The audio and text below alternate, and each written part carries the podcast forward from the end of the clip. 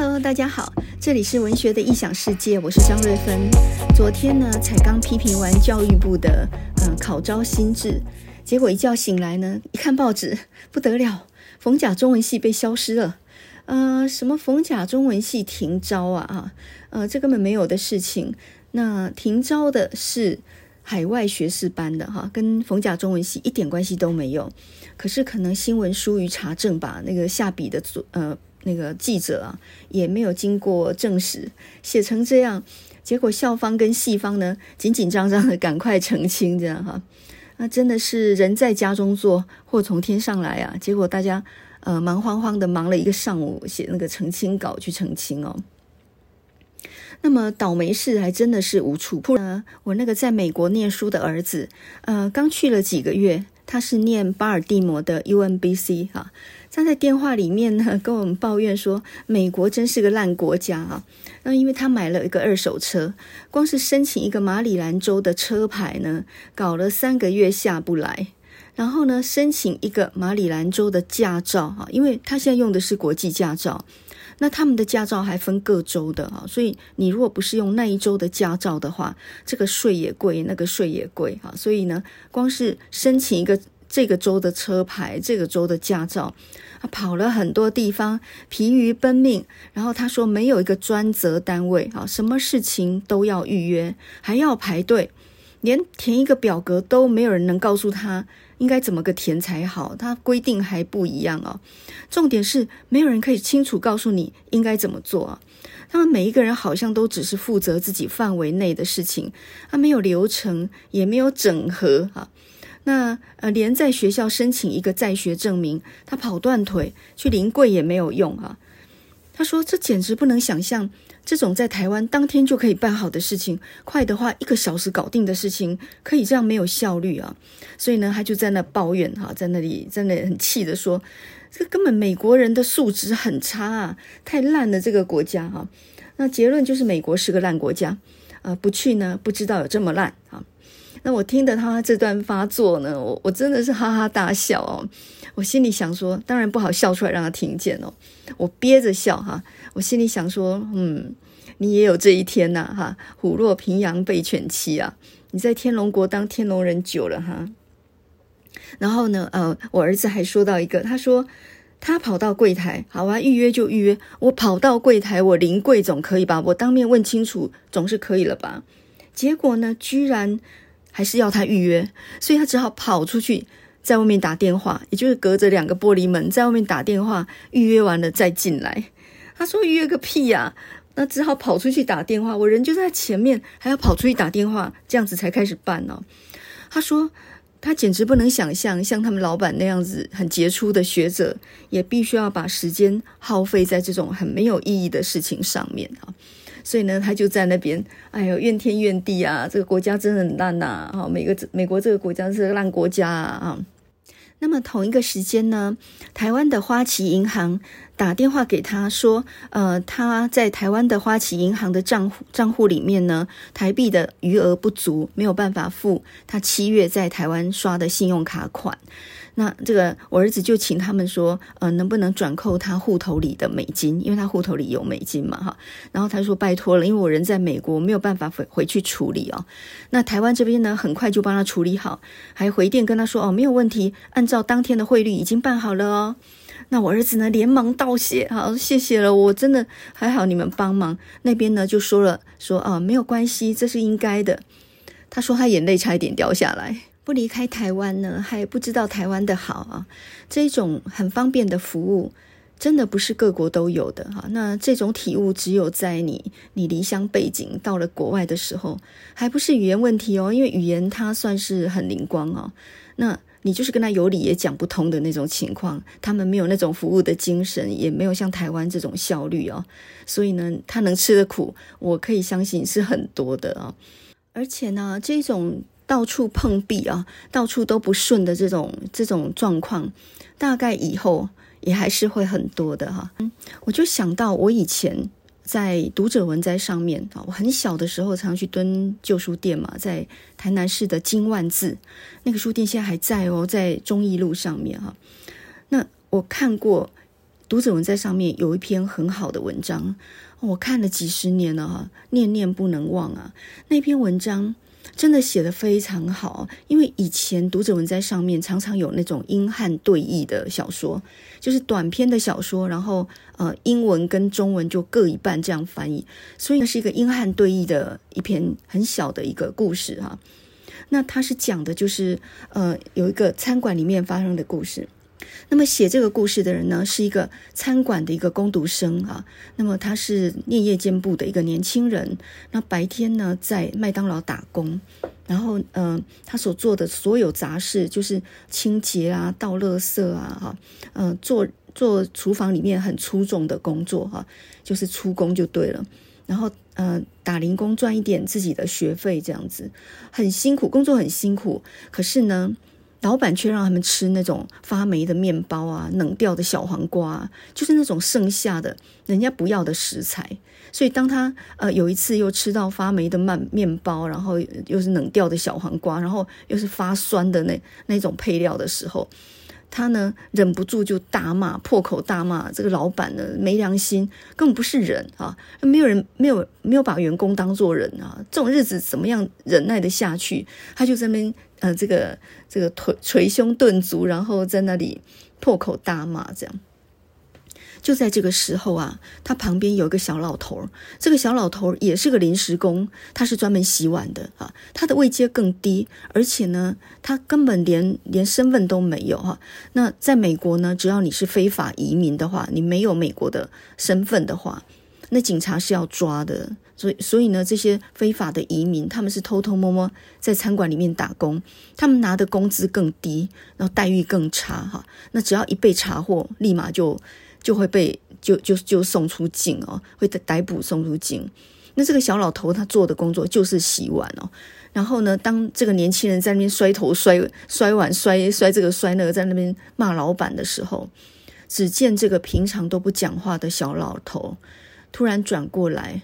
然后用很凝重的神情跟这个年轻人说了一句话，他说：“年轻人，你有一天总要搞清楚，什么是人生真正的难关，什么是小小的不方便而已。”那这个年轻人呢，一时就愣住了。诶，这个小老头呢，来了很久了，都是闷头洗碗，然后什么烂东西给他吃，他都不抱怨啊。也就是说。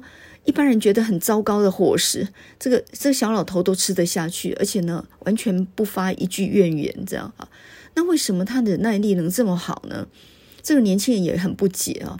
后来呢，这个老头就跟他讲说：“你知道吗？我是九死一生逃来美国的。我在为呃在集中营，我是本来在欧洲的集中营啊。二战的时候，我在集中营里面，我全家都死在那个地方，只有我呢。”侥幸留下一条性命，偷渡来美国。我根本在美国就没有身份，所以我不但是个非法移民，我还非法打工了哈。所以我现在只要一被逮到，我立马是会被解送出境的。我是这样子活在这个社会的底层哈，我只求活着，可是这也比在集中营好太多了。所以呢，你刚刚抱怨的那一些事，在我来看，那都不是事，好吗？人生只有一个难关是很难过去的，就是没有命。没有了命，那才是真正的难关。人命不能不能重来嘛？哈，那除此之外，那都只是小小的不方便而已。你所说的那些事情不能忍受的事，那都只是小小的不方便而已。这个年轻人顿时哑口无言。他他仔细去想这个老头的话。后来过了很久之后，他凭着自己的努力，然后呢，呃，成了一个大老板了。然后他才慢慢理解到啊，每一个人都要忍受很多别人所不能忍受的辛苦。我们说伙计常常被欺压，可是老板要承受的压力也非常大。所以呢，他很庆幸当年在年轻打工的时候，那时候他气到说要去杀了那个老板，这样哈。那他很庆幸那时候遇到那个老头，那个老头后来有没有被抓住，然后解送出境，他也不知道了。他他的人生遇到这么一个人之后。改变了他的人生观，也就是说，你以为不能忍受的事，事实上在别人眼中那只是小事而已，那只是叫做小小的不方便，那连困难都还谈不上，好吗？所以，当你有一天你遇上了天大地大的困难或者是很痛苦的事，你想一想，这是真正你人你人生的难关，还是那只是小小的不方便而已哈？所以呢，我很想跟我儿子讲这个故事啊，告诉他说，你总要搞清楚怎么样一件事情。当你搞清楚这件事情以后，你其实就心平气和了。你想想看，你带着两箱行李，飞了二十个小时，跑到美国去跟人家学功夫啊，他们的学术水准高嘛，你去跟人家学功夫，人家还付你全额的奖学金，那等于就是一个全职的薪水。这就不错了，这还闲吗？啊，哪有一行不辛苦的？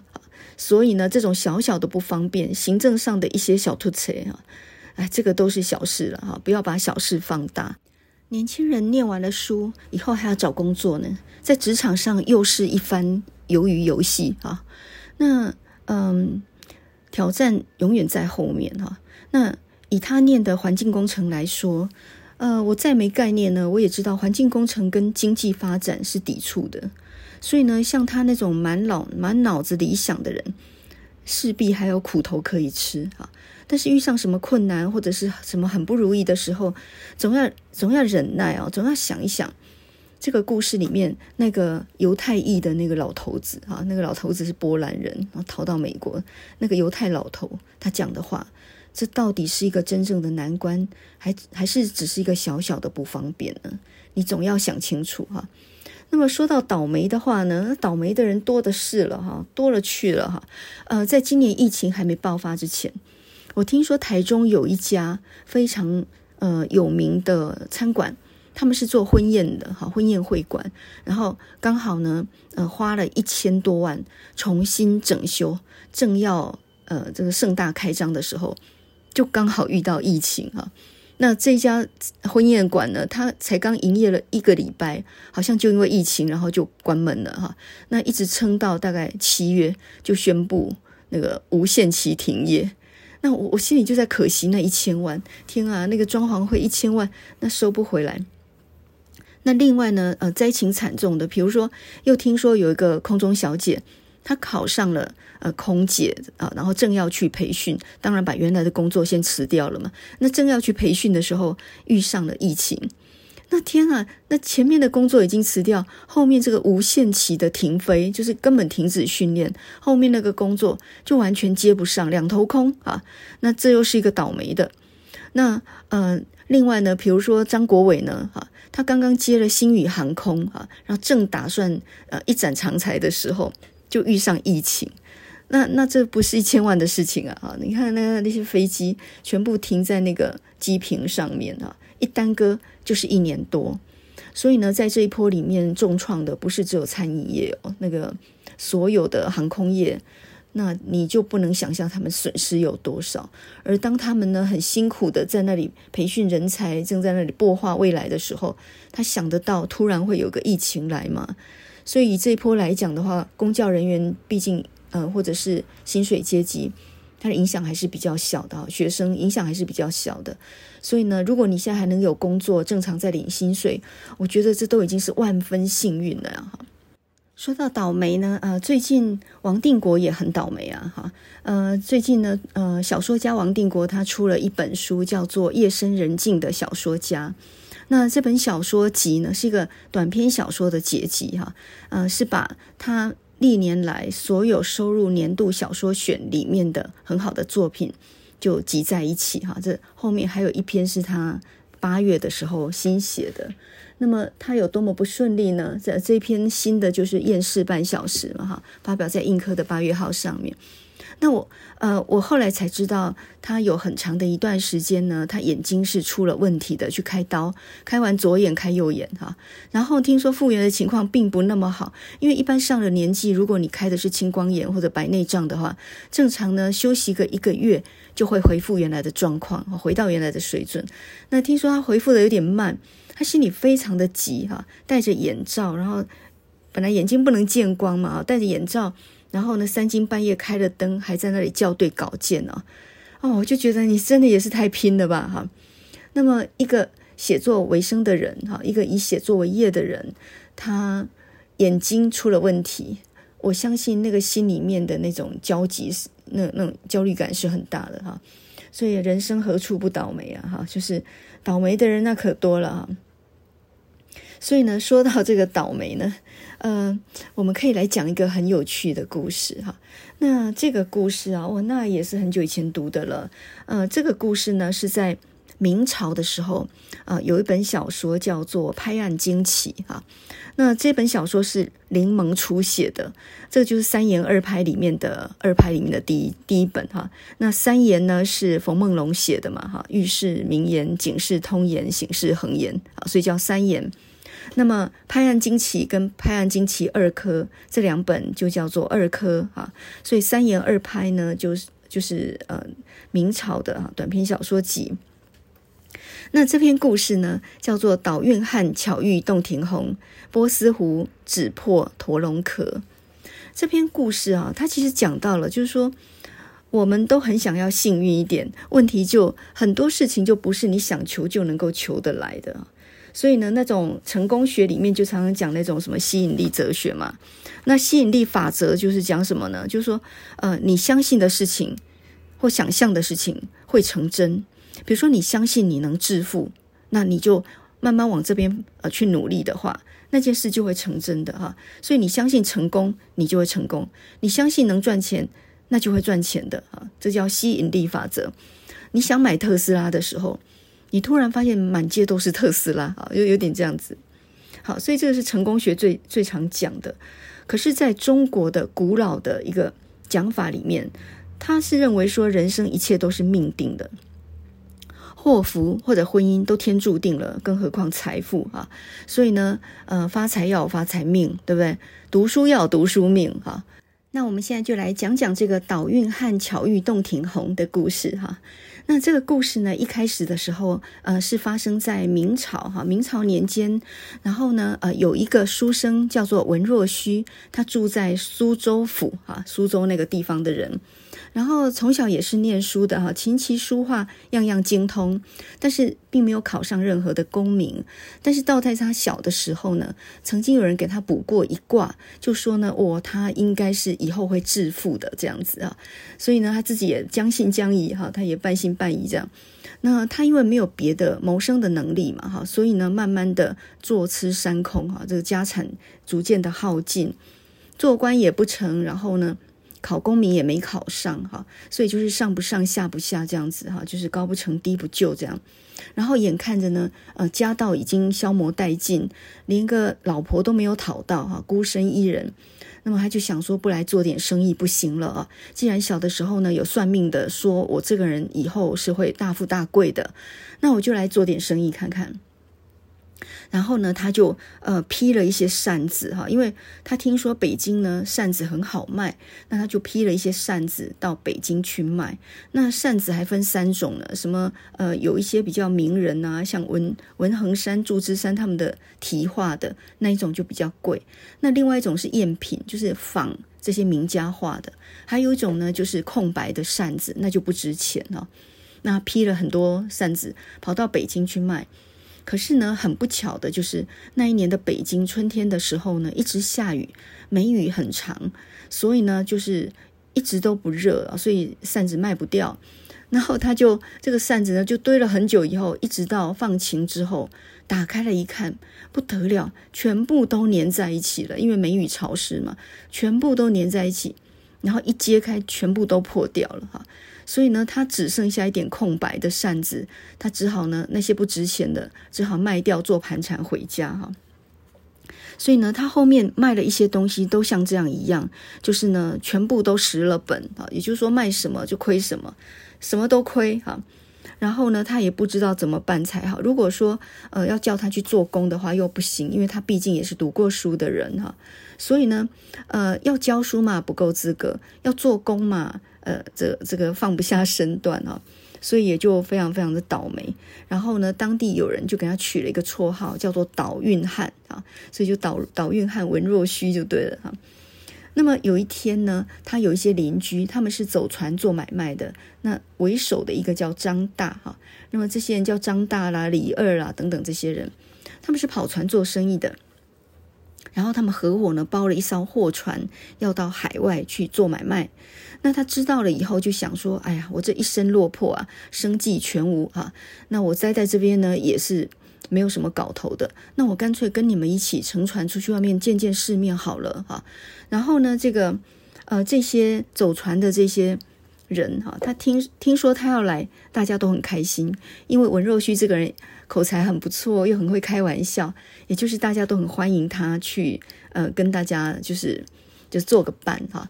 然后呢，这个张大就说：“不然这样吧，我们每一个人到海外做生意呢，我们都有带货的。那你呢，空手去啊？因为我们带了货出去卖，卖完了以后呢，又从当地买了货再回中国再卖。那这样的话，一倒手呢，赚八九倍之多嘛。所以呢，你也要带点货啊，也不枉跑了这么一场哈。”结果呢，这个张大就说：“我帮你去借借看啊。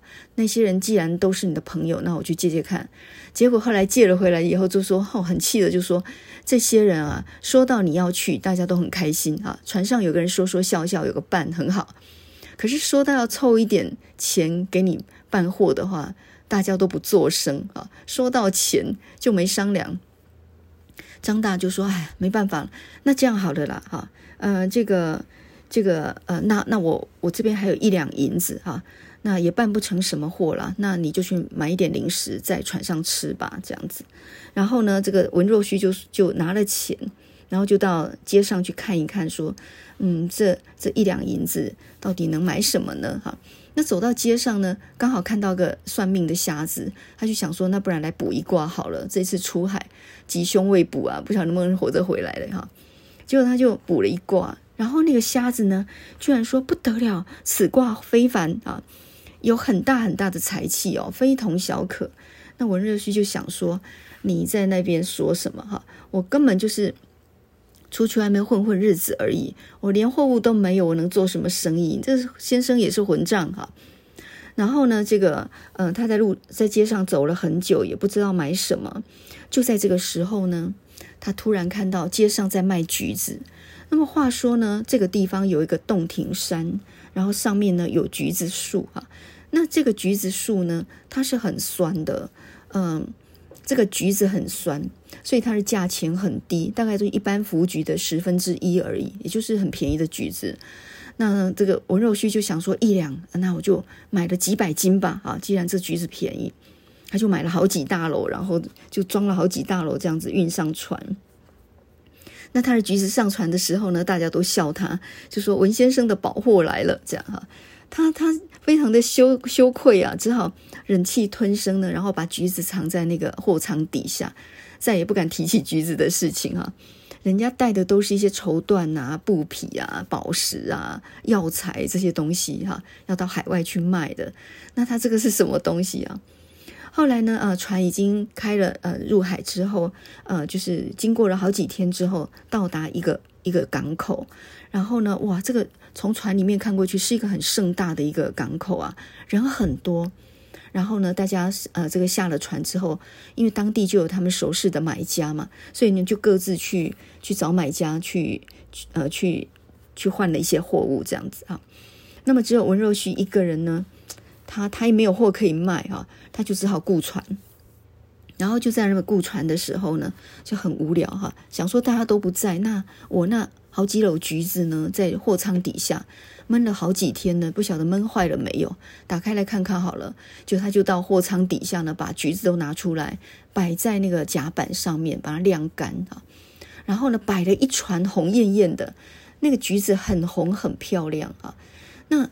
也刚好是他运气很好，就是那个橘子呢，刚出来的时候很酸，那一定要摆一阵子以后才会变甜，就有点像麻豆的文旦哈。麻豆的文旦是越放的久越甜哈，它表面会皱一点，但是它里面是很甜的。那这橘子也是一样，刚出来又很酸，所以便宜，然后放了几天之后转了甜，我就很好吃。他就摆了一船上，想说看看坏了没有，他就打开一个来吃，无聊嘛哈。就在这个时候呢，哇，船边就聚集了很多人，因为当地不产橘子，当地人也没吃过橘子，想说这些红红的，这是什么东西啊？这是水果吗？这可以吃的吗？就看到文若虚呢，塞了一一块到嘴巴里面的时候，哇，香气四溢啊，看起来很好吃的样子。就有人说：“哎，那是可以吃的吗？那卖多少钱一个啊？”哈，结果呢，因为文若虚不会讲他们的话，但是船上的人懂他们讲的话，所以就跟他比了一个指头，意思就是说一两一两银子一个这样。然后呢，这个嗯、那个要买的人就掏出银钱来哈，然后一一两银子就换了一个橘子这样哈。然后一吃，哇，这个东西真的好吃啊！这旁边人都喝彩这样。然后呢，他就买了十个，说我要去，呃，就是买了十个就走了这样。那其他的人看到有人买，然后就纷纷的一个人掏一两银子这样买他一个橘子哈。然后后来呢，到最后文人觉得不卖不卖了，呃，我剩着剩的我要自己吃了，我不卖了不卖了。结果呢，很多人就说那这样我加到两个两个两两银子一个给你买。所以呢，他那个橘子呢，从一两变二两这样子哈，哦，就开始开始把价钱堆高了。就在这个时候呢，呃，那个第一个买的人骑了一匹骏马来，然后呢就说：“哎，不要再卖了，不要再卖了，全部都不要再卖了，我全部都要，我要买去进贡给国王的这样子。”然后呢就出了三两银子一个，我这价钱就越堆越高啊。然后呢，这个文若虚呢当场就赚了一票，并且呢那个全部买了的人呢还丢了一个钱，然后连那个篓子都要啊，就全部都用用马都这样载走了哈。那这个最后呢，呃，把所有的收的钱全部往那个那个秤里面这样一称，哇，一千多个银钱这样哈。这个时候呢，他们这些呃伙伴都回来了，然后呢就说，哇，我们才刚把货物发了出去，都还没拿到钱呢，你就先拿到第一桶金啊。所以文若虚呢，比其他的人很快的，就是赚到了第一桶金这样。那么呃呃，这个讲到这里呢，这个。呃，这小说就说，各位看官啊，你如果说这个文若呃这个地方如果橘子好卖的话，那为什么这些漂洋过海的人为什么都带的是绸缎？为什么不带一些水果去卖呢？橘子有那么好卖，为什么不带水果水果去卖呢？你有所不知啊，因为航行是没有办法预测时间的。假设遇到风浪，很可能这一趟可能就二十几天才到那个港口。那不是整船的橘子都烂掉吗？所以这种东西是不能够，青菜水果是没有办法在船上当做货物的哈。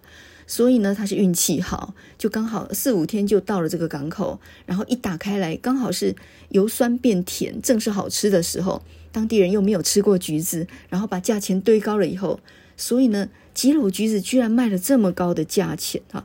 所以这算是运气好诶，这真的是，呃，老天要让你赚钱的时候呢。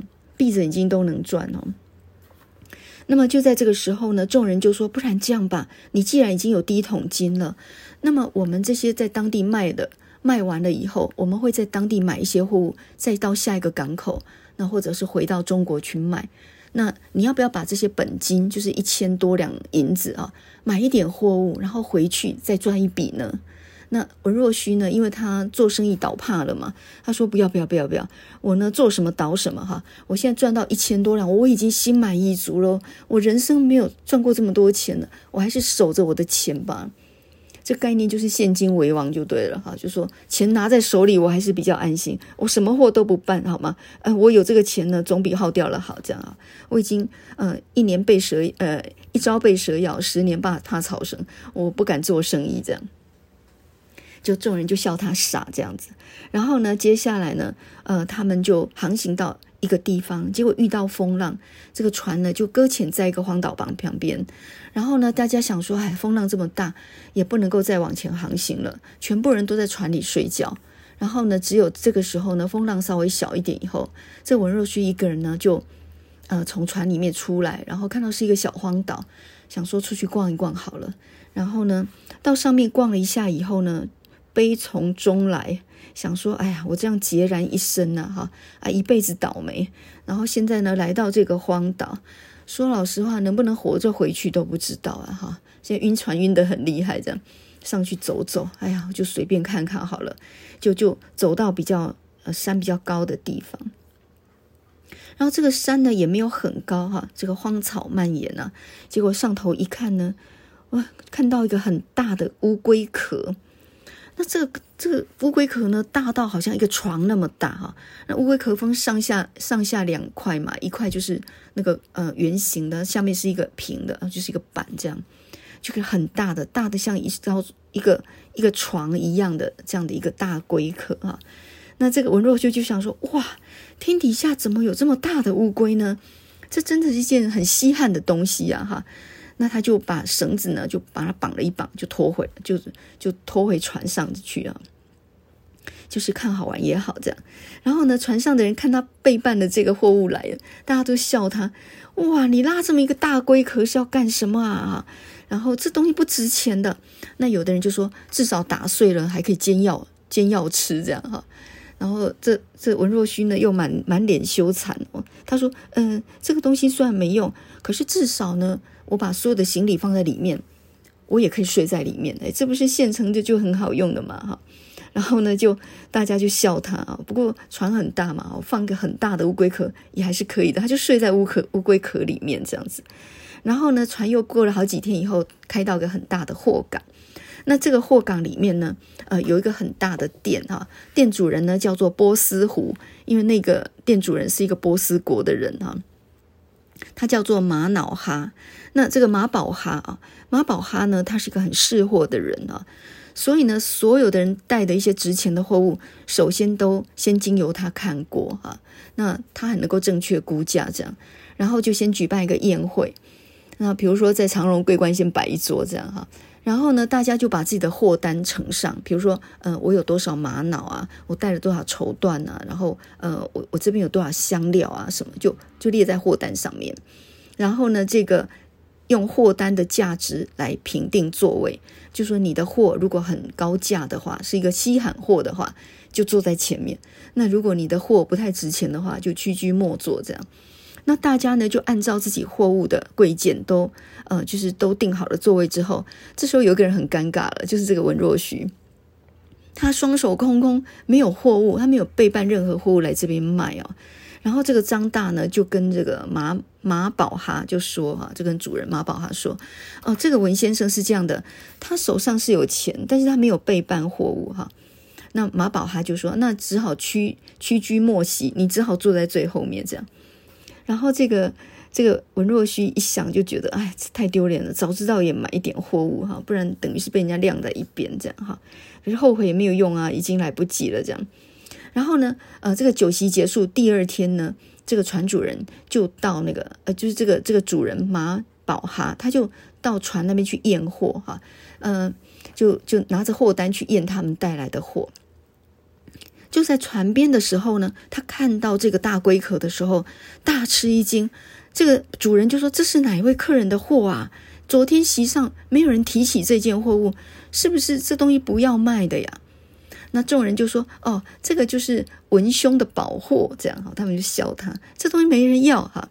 那这个文若虚呢，满脸通红哈，就是：“干嘛这样？不要说嘛，这样哈，不要这样作弄我了哈。”然后呢，这个马宝哈就说：“我跟你们相处那么多年，你们怎么这样对待我啊？让我得罪了一个真正的一个一个好客人哈。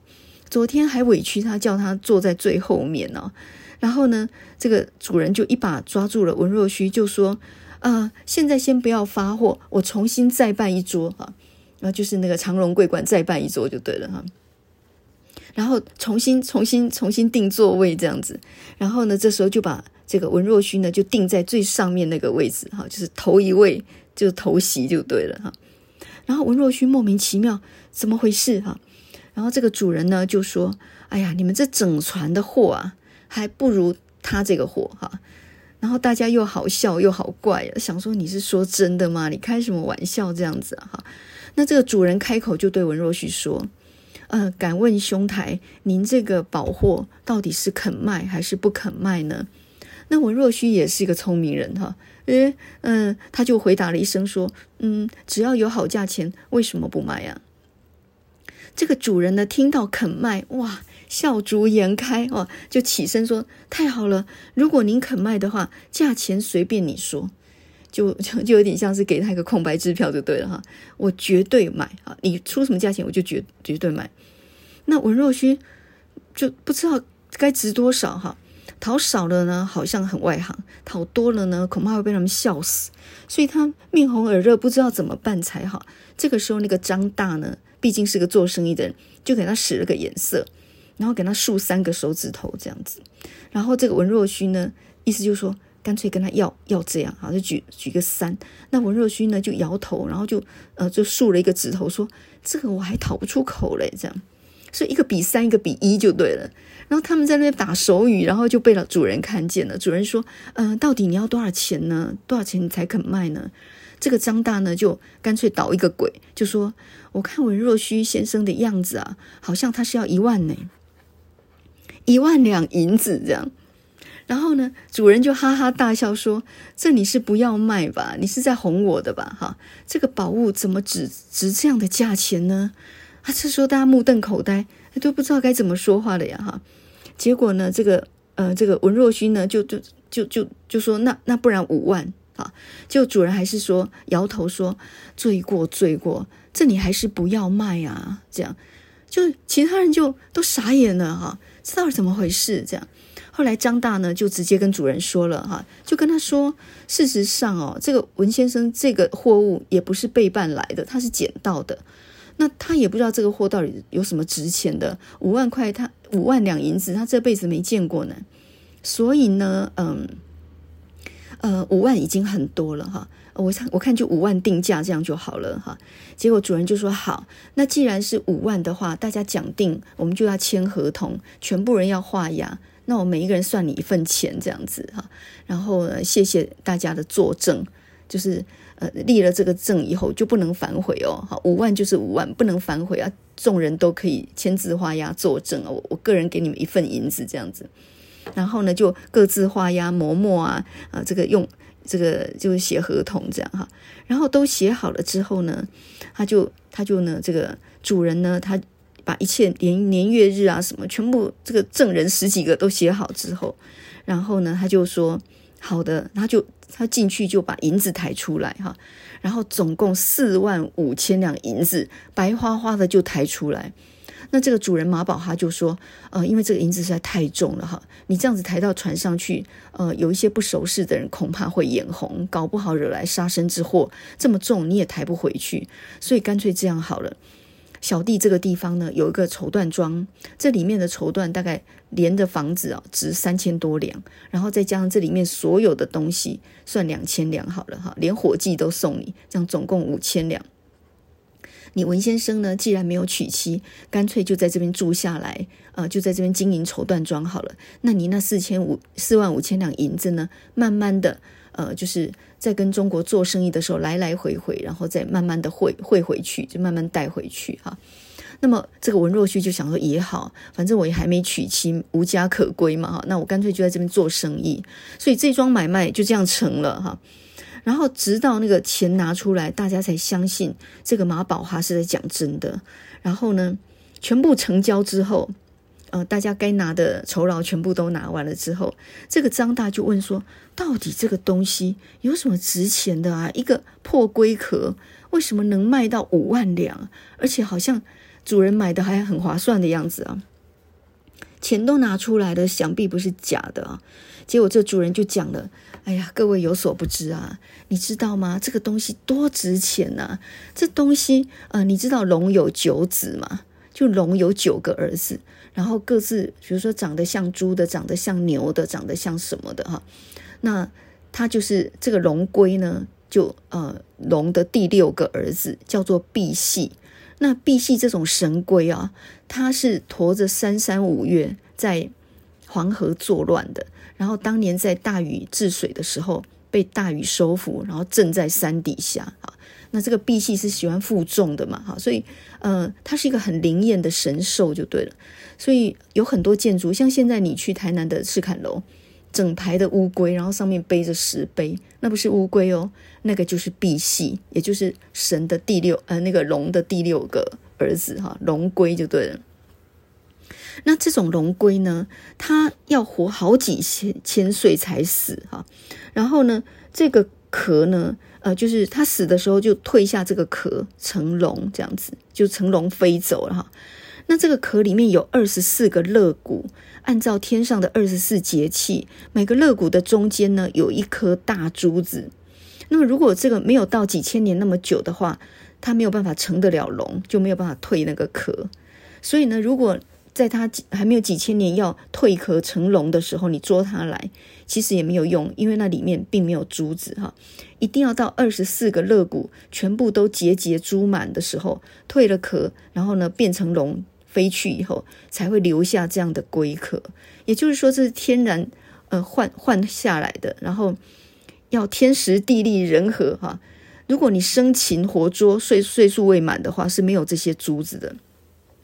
所以这个东西呢，你就是有心要捉也捉不到。这个只能说你运气实在太好哈。怎么会在一个荒岛上面能够捡到这样的东西呀？这个壳是不值钱的，值钱的是里面那个珠子，因为这个珠子呢是夜明珠啊，是无价之宝。然后这个主人呢就从里面拿出一颗珠子出来，然后在一个黑暗的房间里面把布包一打开，哇，这个房间整个就非常非常的亮哦。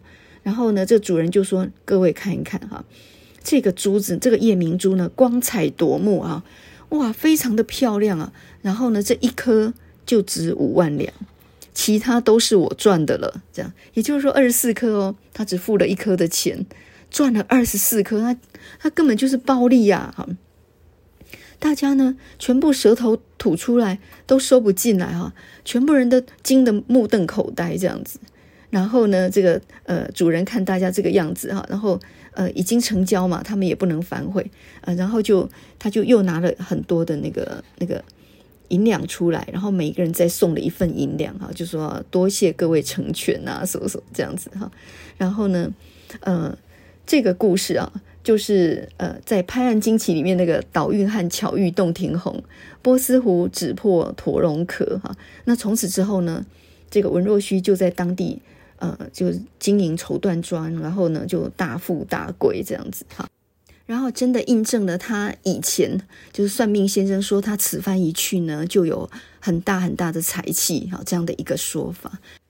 这个文若虚呢，想尽办法赚钱的时候都赚不到啊，赚做什么赔什么。可是不想赚钱了的时候，这个好运倒落到他的头上啊。所以人生到底有没有运气的成分呢？这个实在很难讲啊。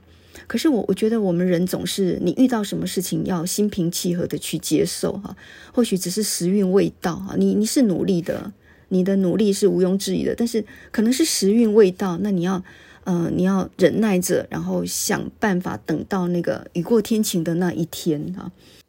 人生没有永远顺利的了哈，看像铃木一朗这样子，那个打击率三点多的一个打击手哈，一个强打。那你算起来，他大概出场十次，有七次很可能是，呃，比如说高飞球被接杀了，或是打界外球了，或者更惨一点，搞不好就是被三振的呢。七次打不成，然后三次打成了安打，这样子打击率就算是超高了呢。所以人生其实失败的时候比得意的时候，但是你遇到的到底是真正的难关，还是只是小小的不方便而已啊？那么我们一开头讲的那个故事哈，那个犹太老头给年轻的呃这样一个一个打零工的年轻人的一个启发，我觉得或许你就应该要想一想哈。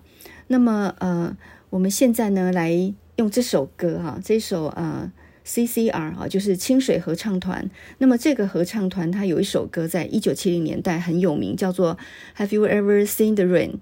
你曾经看过雨吗？好。那这首歌呢？有些人说它是一个反越战的歌曲，反战的歌曲哈。它那个所谓的 rain 就是炮弹的意思。你曾经看过炮弹呃如雨一般这样子下来的那种场景吗？那其实这首歌啊，它讲的就是说，人生有很多意外，有很多倒霉的时刻，有很多那种你会感觉到很挫败的时候。比如说晴天艳阳的，突然来一场这个这个霹雳雨哈，然后呢，大雨在晴天里面倾盆而至，把你淋得一身湿，那就是一个很倒霉的时刻嘛，哈。所以人生何处何处不倒霉啊，哈。这个意外是很多的啦，倒霉的情况也很多的啊。这个是 CCR 啊，就是清水合唱团，他们是一个在一九六七年到一九七二年的一个很很重要的一个摇滚的团体啊。那他们的成军时间并不长哈，大概就这么几年之内而已。但是有很多很好听的歌曲哦，比如说像《Proud Mary》哈，骄傲的玛丽，还有呢像那个呃棉花田哈，《Cotton Fields》，这个都是非非常有名的。那各位一听这个歌就知道，这两首歌都很富有南方的风情，那充满了密西西比州的那种田园气息哈。那南方这些州都是黑人州嘛。那这些全部都是比较南方音呃民间音乐的风格哈，所以这是一个比较难得的一种一种呃一种乐风哈。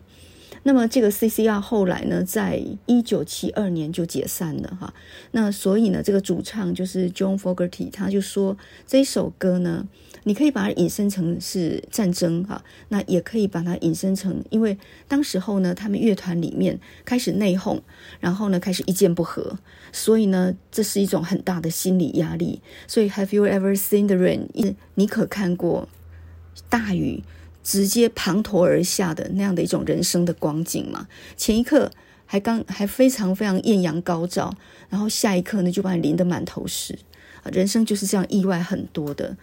下次你在遇到倒霉的事情的时候，那么就想想这首歌吧。Have you ever seen the rain？